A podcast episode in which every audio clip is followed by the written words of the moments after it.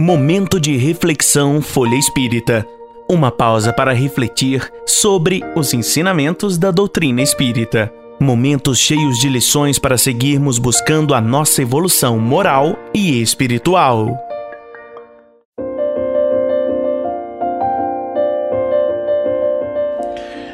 Lições de Sabedoria, capítulo 14 Médiums e Mediunidade.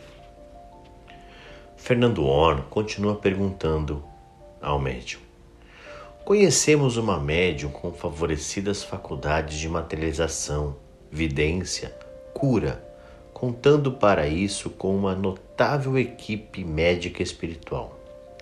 Ela, porém, não se interessa pelo estudo da doutrina espírita e faz a sua tarefa de caridade como que automaticamente, porque se não o fizer, lhe ocorrem seguidos acidentes.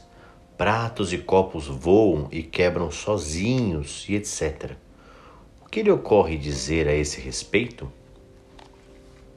Cedo ou mais adiante, o mundo espiritual encontrará recursos para que esta nossa irmã busque iluminar tão nobre mediunidade com a luz da nossa doutrina.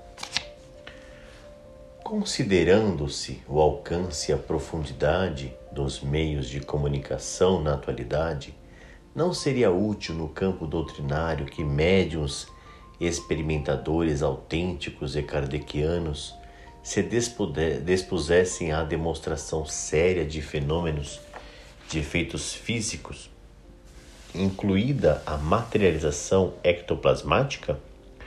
Ou será que nós, da humanidade terrestre, ainda não estamos amadurecidos para isso. Creio que precisamos coletivamente da mais profunda maturidade mental para receber a materialização mais ampla dos desencarnados com a responsabilidade e o respeito necessários ao proveito real de manifestações dessa natureza. Julho de 1977 Pode um espírito obsessor dominar a mente de uma pessoa encarnada e então aliená-la como se faz um hipnotizador com seu sujeito a ponto de mudar o destino da criatura obsediada?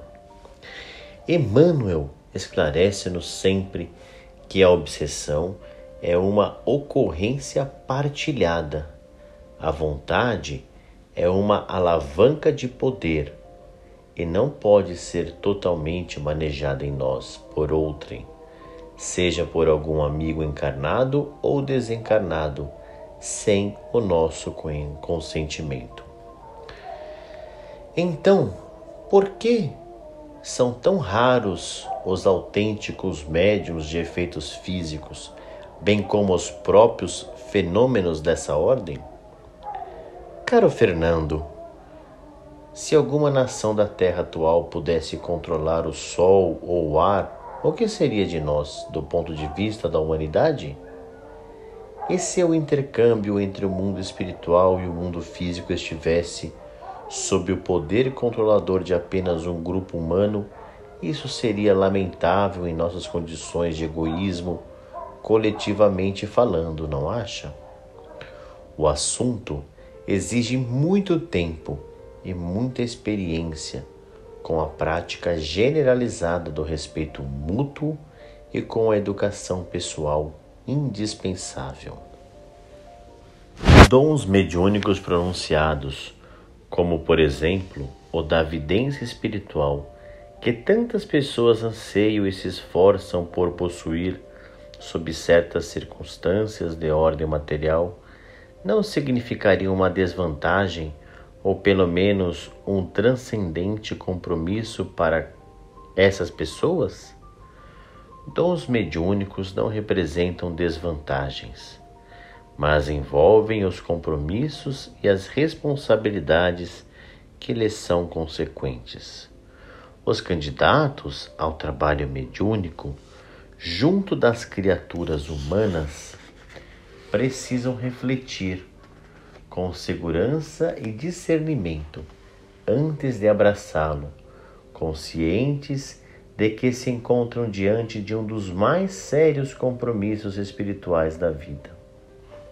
Fernando Or continuou perguntando: é viável uma comunicação entre médium e espírito comunicante se entre os dois não existir simpatia ou conjugação natural de ondas mentais?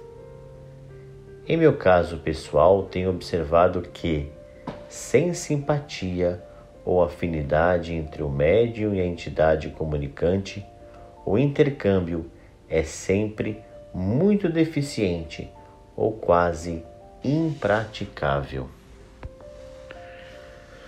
Marlene Nobre pergunta: Poltergeist é um filme de Spielberg baseados em dados da respeitável parapsicóloga Thelma Moss. Mas houve exageros muito grandes e a própria entrevista do diretor à revista francesa L'Express não nos convenceu muito, atribuindo os fenômenos mais aos nossos terrores de infância. De todo modo, vimos os jovens vibrarem com fenômenos apresentados no filme, e nós mesmos identificamos algum desses fenômenos físicos bem mais próximos da realidade mediúnica.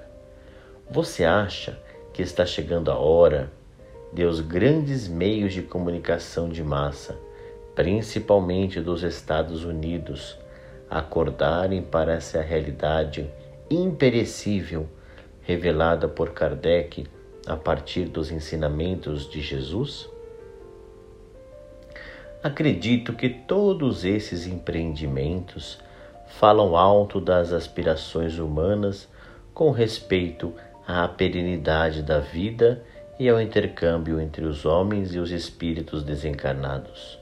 Mas, considerando a importância fundamental dos ensinos de Jesus e de Allan Kardec, que têm sido ignorados pelas lideranças culturais da humanidade, admito que o interesse profundo das elites da Terra para com Jesus e Allan Kardec constitui assunto ainda muito remoto especialmente entre aqueles missionários de ordem pública e social que dirigem na atualidade os destinos dos povos. Março de 1983. Vaidade e orgulho prejudicam. Em entrevista dada ao jornal Flama Espírita, foi perguntado ao médium: Diga-nos o que deve fazer dentro de suas capacidades um médium a fim de poder ser completo e útil para o plano espiritual? Devotamento ao bem do próximo, sem a preocupação de vantagens pessoais. Eis o primeiro requisito para que o medianeiro se torne sempre mais útil ao plano espiritual.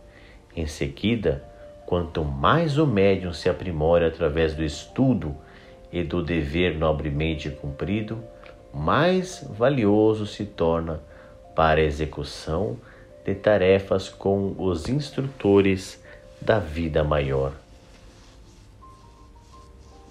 E continua a entrevista: o que pode ser mais prejudicial ao médium?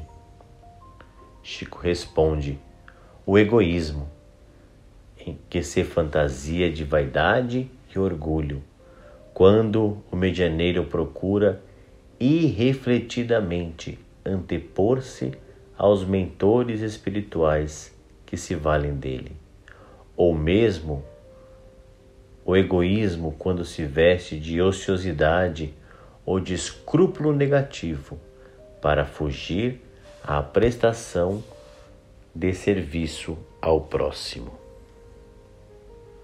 junho de 1990.